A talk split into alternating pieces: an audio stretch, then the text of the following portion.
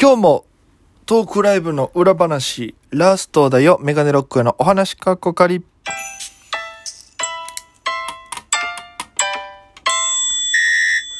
ぽいぽいメガネロックです。よろしくお願いいたします。この番組は僕が毎日配信でお届けしてます。アプリでお聞きの方、番組はクリップ、それ以外の方もハートニコちゃんネギタップで応援よろしくお願いいたします。ということで、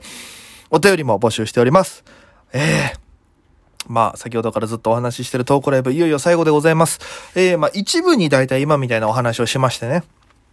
で、えー、後半は、あの、僕がレンタル一緒に考える、与座さんのやってるサービス、今1時間5000円で、えー、やってるサービスがあるんですけども、誰とでも何でも考えてくれるっていう。それを使って後半ネタ作りやったんですよ。で、まずは僕が一本ネタ見ていただきまして、与座さんに。で、それをどう良くするかっていうのやったんですけど、もう、トークライブ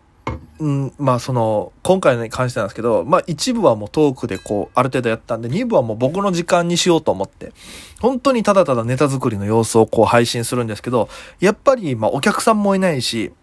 正直手応えもね、こう、探り探りでやってたんで、どうなるんだろうと思って、何かこう生み出さなきゃいけないなと思って、まあ、見てない方に説明するの難しいんですけど、とりあえず何でもやってみようみたいな形で、えー、2部はやったんですよ。ヨザさんがこうやったらいいんじゃないみたいなアドバイスをくれたら実際にもうそこで即興でやってみたりとか。で、ヨザさんからも何でもいいんで今度タイトルください、ショートコントやりますつって、そこでブワーってもういろいろアドリブでコントやったりとか。で、その中でヨザさんが昔やろうとしたけどやってなかったコントみたいなのがあって、それがサイコパスっていう、ショートサイコパスみたいな、あの、マジシャンのコントで、あの、こう、箱の中に剣刺してって、こう中にいる人無事でしたみたいなやつあるじゃないですか。あんな感じでこう箱に人が入りましたみたいなジェスチャーやって、で、剣持った瞬間に、本当に殺人犯みたいなめった刺しでこう、そのボックスの中を刺して、はい、セーフでした。サイコパーっていうやつがあるんですよ。それをじゃあやってみようかってなって、で、僕があの格好で、こう、マイムが下手くそなんですけど、こう一生懸命、こう中に人が入りましたよ、みたいなって。で、そっから人をブーって刺していくんですけど、もうなんか、狂気じみてるんですよ、やっぱ僕が。で、バーってやって、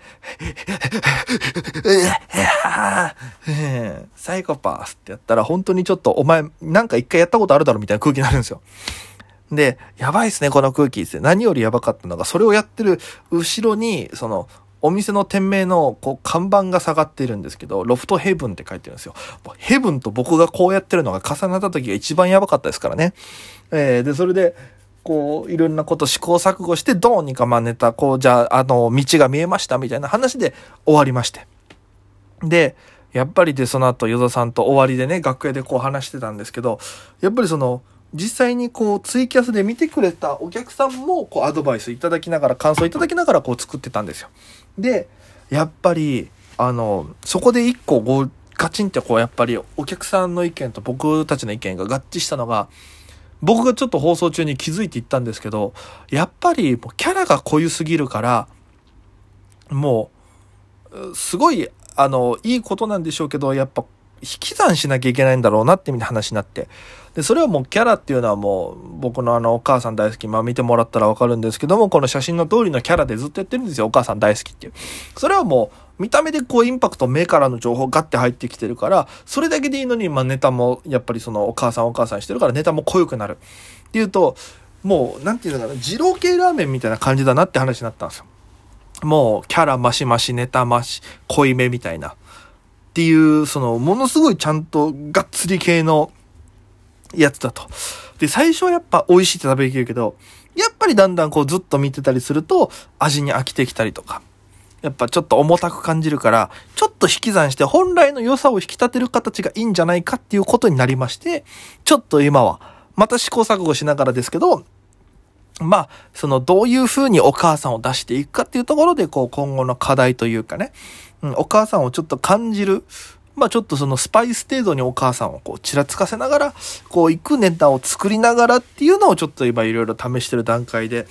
いやもうトータル非常に有意義なトークライブでしたね。いろんなこと聞きましたし、先輩のアドバイスも。やっぱり客観的になれるし、本当に自分が面白いことを、思うことを全力でやる、やりたいと思ってることをもうストレートでボワンと笑ってほしい人たちに投げる、見に来て人たちに投げる人のやっぱ強さを感じましたね。うん、早くそんな与座さんみたいな、えー、面白人間になれるように僕も頑張りたいなと、えー、思っております。ということで、長々とお届けしていきましたトークライブの裏話は以上で、えー、終わりでございます。またこの後は、